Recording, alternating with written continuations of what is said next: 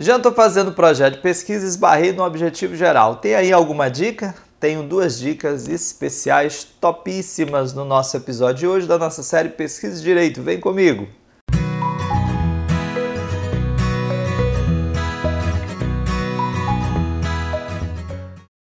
Pessoal, vimos no episódio passado que a relação a objeto e objetivo geral é uma relação direta.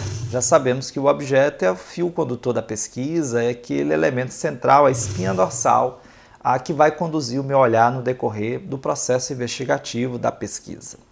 Estudamos que o objeto, ele na verdade, bem vistas as coisas, pode e deve ser traduzido no objetivo geral deve, na construção do objetivo geral, estar presente, claro, o objeto de pesquisa é o mesmo objeto, só que agora construído numa frase que inicia por um verbo: indagar, investigar, perquirir, etc. Eu trouxe para o nosso episódio de hoje, além dessa perspectiva, dois aspectos que precisam ser considerados são fundamentais na definição do seu objeto. O primeiro deles é a prudência. Boaventura de Souza Santos já falava em um conhecimento prudente para uma vida decente. A indicar que nós não temos, ah, na condução da pesquisa, pleno controle sobre as intervenções que nós provocamos na realidade e naquele objeto que está sendo investigado, principalmente quando se trata de investigação no campo das ciências sociais em que o objeto de investigação está relacionado de uma forma direta ou indireta com seres humanos, com relações humanas. Exatamente por nós não termos pleno controle sobre os impactos que a própria pesquisa vai conduzir, precisamos ter muita prudência, não só na, no planejamento, na confecção do projeto, mas, claro, no decorrer dela, na sua execução. Além disso, na definição do objetivo geral, é fundamental que você considere um outro valor, que é o da humildade. A humildade vai te dar segurança e viabilidade no exercício da pesquisa. Jean, como assim? Eu vou dar alguns exemplos que vão ajudar a compreender aquilo que eu estou tentando a desenvolver. Qual é a ideia? Suponha que você vai estudar, por exemplo, a política pública voltada a pessoas em situação de rua. Essa política implantada no Brasil, ainda no governo Lula, ali final do ano 2008, início do ano 2009, e você esteja estudando, por exemplo, a se suponha, vamos construir aqui um objeto em linhas bem gerais, tá, pessoal? Você vai construir uma pesquisa que tem o seguinte objeto: a, a política pública voltada ao combate à drogadição, ela está adequada à pessoa em situação de rua?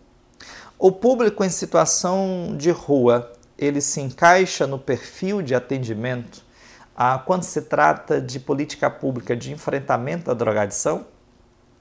Suponha esse seja o objeto, seja isso que eu vai, que eu vai investigar.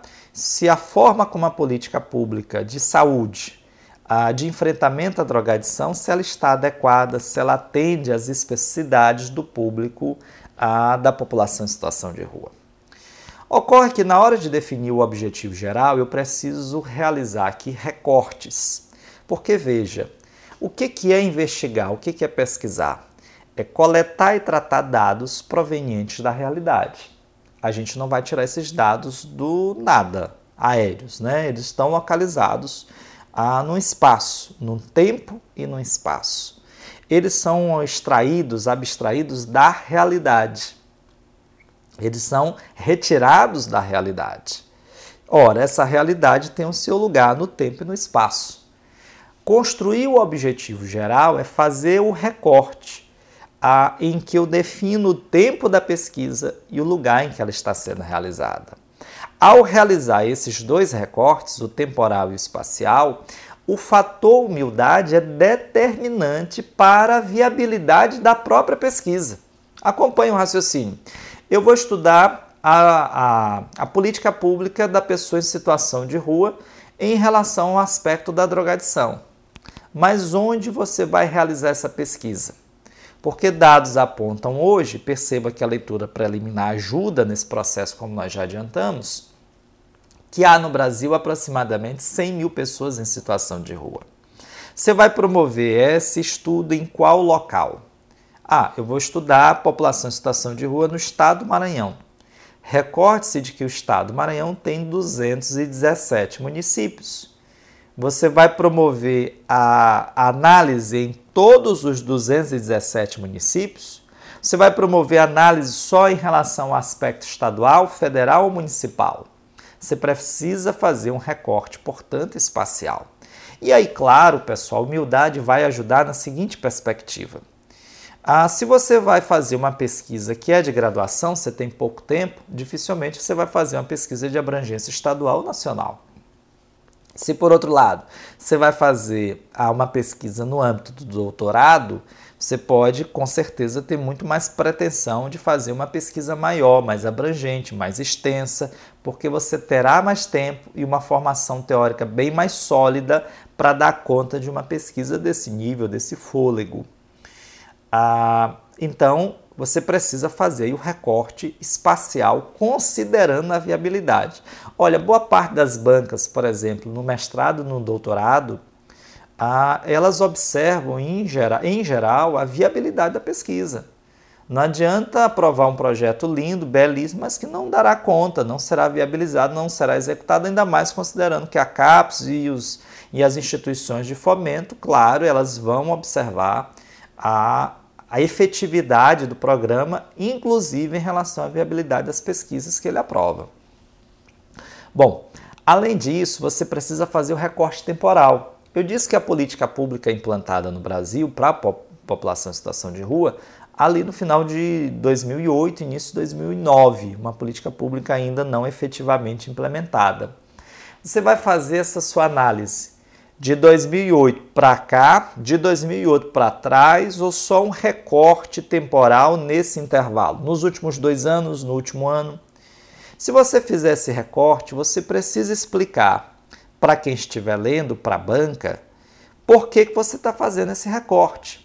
Por que você optou pelo estado do Maranhão e não pelo estado do Piauí? Por que pelo município de São Luís e não pelo município de Teresina? Por que, que o seu recorte foi desde 2008 para cá e não desde 2008 para trás? Você precisa expor na confecção do projeto as razões que nesse momento orientam a, a, realização dos recortes temporal e espacial, porque isso será fundamental para que você tenha segurança quando você mais tarde estiver apresentando seus resultados.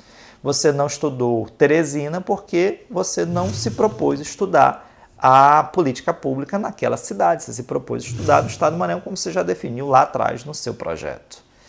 Então, na definição do objetivo geral, é fundamental que se tenha prudência e que se tenha humildade na realização dos recortes temporal e espacial. Perfeito? Pessoal, no nosso próximo episódio nós trataremos dos objetivos específicos. Claro, eu peço que você deixe seus comentários, compartilhem conosco. Os nossos episódios estão agora, atenção, no YouTube, Facebook, Instagram, em vídeo e estão em, em podcast, no Spotify, iTunes, SoundCloud. Não há razão para que você não estude conosco metodologia em qualquer que seja o espaço. Sou o professor Jean Nunes, um forte abraço.